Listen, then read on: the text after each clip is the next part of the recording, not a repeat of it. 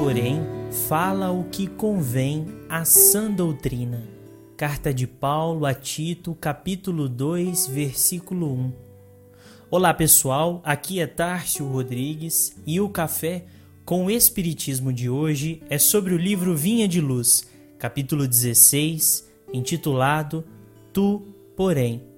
Psicografia de Francisco Cândido Xavier, onde Emmanuel vai comentar a fala de Paulo lida anteriormente, dizendo: Desde que não permaneças em temporária inibição do Verbo, serás assediado a falar em todas as situações. Convocar-te-ão a palavra os que desejam ser bons e os deliberadamente maus, os cegos da estrada sombrias e os caminheiros das sendas tortuosas, corações perturbados pretenderão arrancar-te expressões perturbadoras.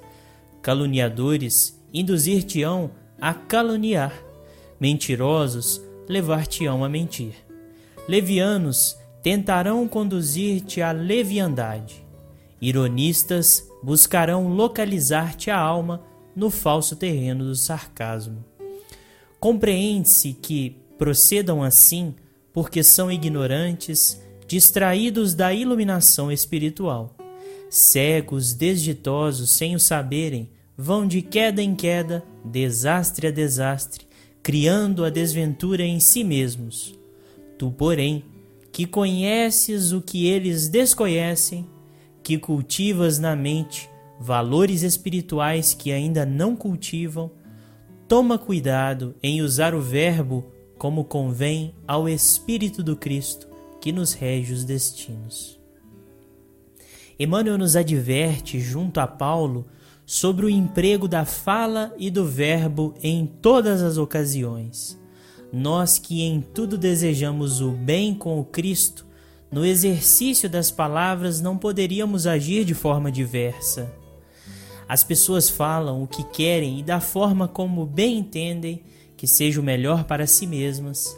Nós, porém, somos lembrados de que a palavra tem bastante força para promover a vida ou a morte, o desespero ou a consolação, e por isso exercitamos o uso do verbo como convém para a sã doutrina dos dizeres de Paulo. A sã doutrina é o próprio Cristo, que veiculamos através de todos os raciocínios e exemplos de nossa vida.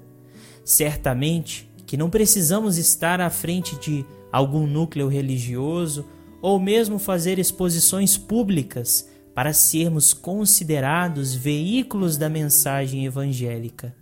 Basta a pessoa se nos observe a fala para dizer dos ideais e costumes pelos quais nos filiamos. E assim, filiados ao movimento espírita, no intuito de reviver o Cristo mesmo, para a realidade conturbada de nossos tempos, façamos emprego do Verbo com a doçura e afabilidade que o Cristo nos pede, levando o bem e o esclarecimento onde quer que sejamos chamados ao bem levar.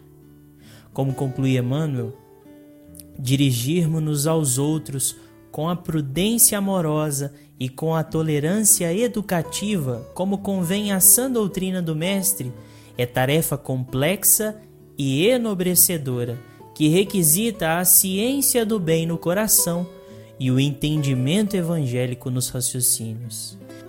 Que os ignorantes e os cegos da alma falem desordenadamente, pois não sabem nem veem.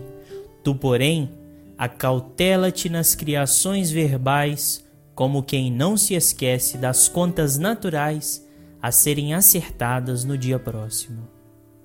Fiquem com Deus e até o próximo episódio do Café com o Espiritismo.